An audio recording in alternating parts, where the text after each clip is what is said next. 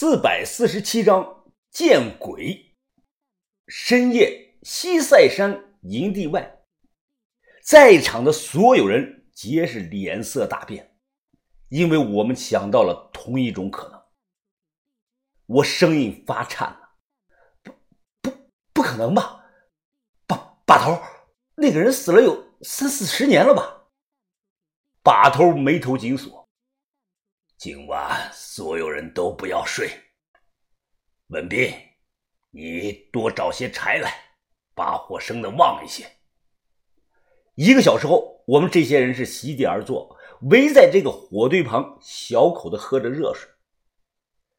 正值盛夏，山里不断的传来知了猴的这个叫声，干柴烧的是噼里啪啦作响。于哥端着水杯，前几天。杨俊的坐缸和尸体突然不见了，呃，你们说有没有可能，他还其实有意识，就是他算计抢了我们东西啊？我深吸了一口烟，提了提神儿。于哥，你别吓人了，当初我确定过，陶缸里就是具干尸，他身上的皮肤都脱水了，最起码死了有好几十年了。小道士手中夹着我给他的烟。照我看呀，这个事儿不难解释，就是你们说的那个叫杨俊的人，对古墓的执念太深了，死后阴魂不散。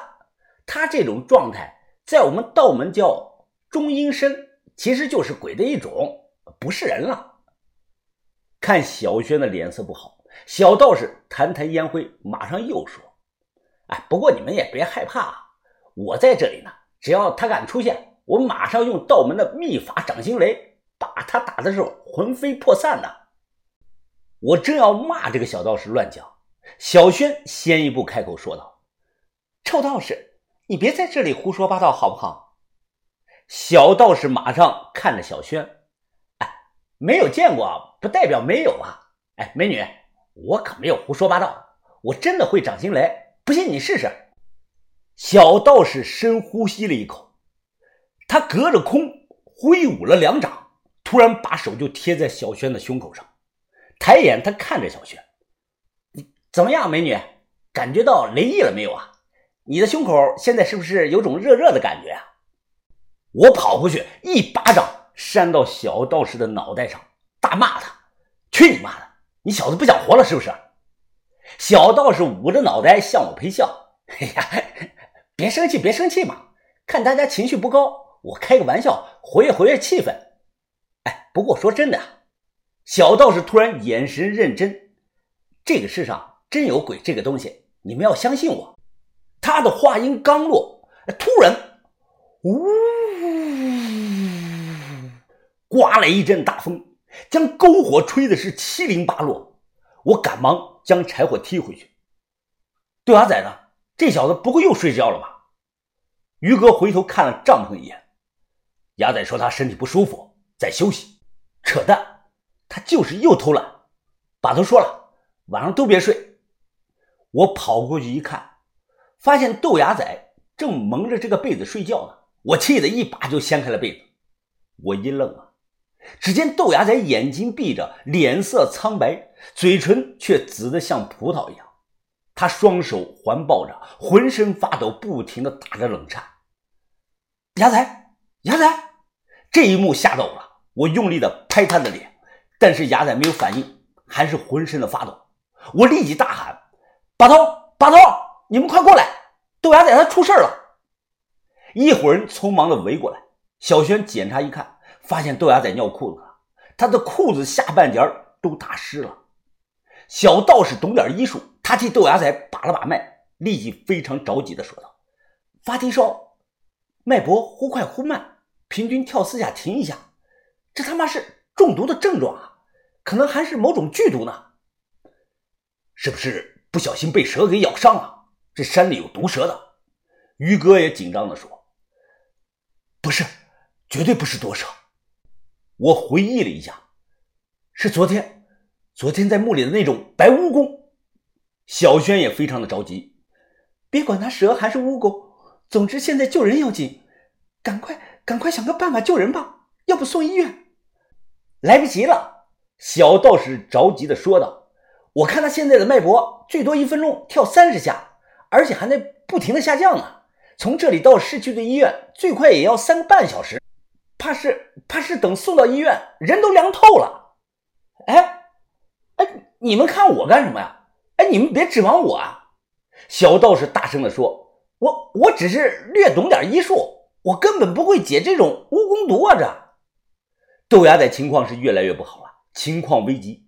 猛然间想到了一个人，我立即跑了出去。云峰，你去哪儿？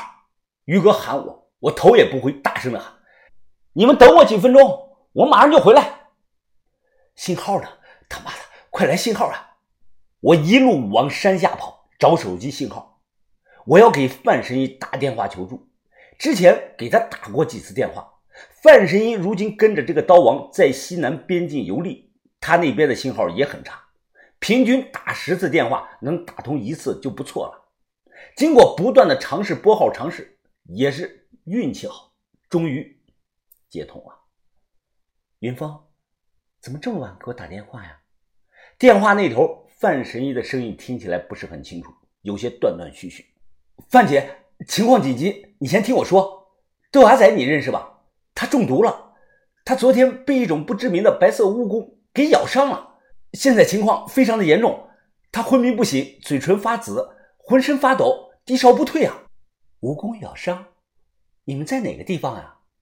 我们在湖北黄石一带。我急声的回答。电话那头，范神医疑惑的讲道：“湖北。”我记得那一带好像没有这么毒的蜈蚣吧？云峰，你听好啊，可以这么做试试。我记下了详细的步骤，道谢后赶忙跑回去。都怪豆芽仔自己的手贱了，他压根不该去碰那些白蜈蚣。根据万神医的办法，我回去后和于哥联手将豆芽仔匆忙的抬出去，绳子把人给绑上，将他整个人的头朝下，脚冲上。倒立在一棵树下，这是为了让体内的血液倒流。然后兵分两路，我和小道士一组，连夜下山去附近村民家找只老公鸡。于哥和小轩一组在山里找这个樟树叶子。范神医给的这个解蜈蚣毒的法子呢，是公鸡头煮樟叶，要煮一大锅，然后给豆芽仔灌这个樟树水。要灌到他喝吐为止。我和小道士急急忙忙地赶到山下的这个村子，此时已经是后半夜了，接近两点钟。这是个小村子，两百多户人，这个点儿人都休息了，家家户户大门紧闭，村里看起来是空无一人。小巷子，咱们怎么找啊？谁家养有老公鸡？哎，难道挨家挨户的敲门进去问啊？我忙说道：“时间紧迫，分开找吧。”你去西边，我去东边，在村里转上一圈，很多鸡圈都搭在家门口，不管找到没找到，二十分钟后汇合。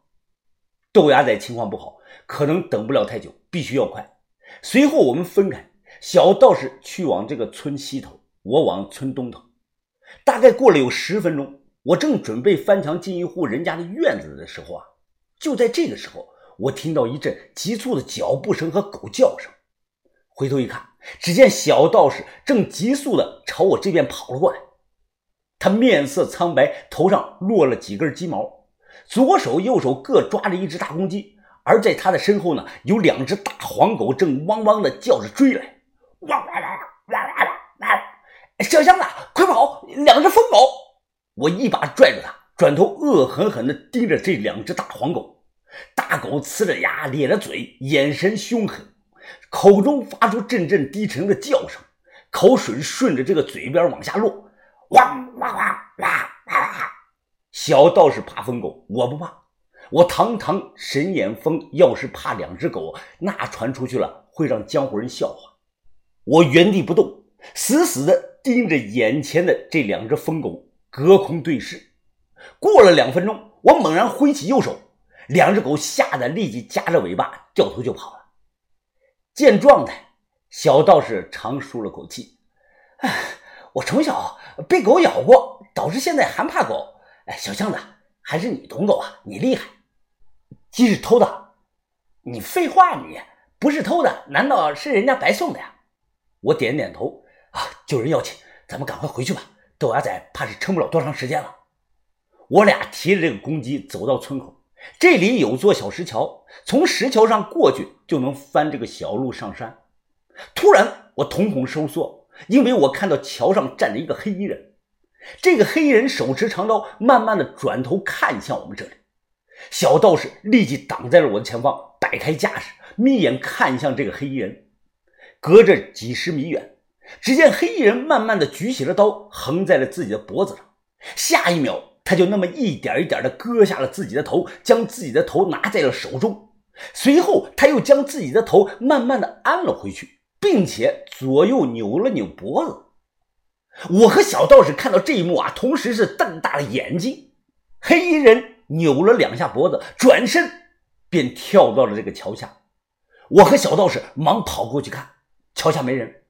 我拍了拍小道士，嘴唇哆嗦着：“，你拧我一下胳膊，看看我是不是在做梦啊？”小道士此刻是脸色苍白，他转头看着我：“你你不是在做梦，我也看到了。小巷子，咱俩可能真见鬼了。”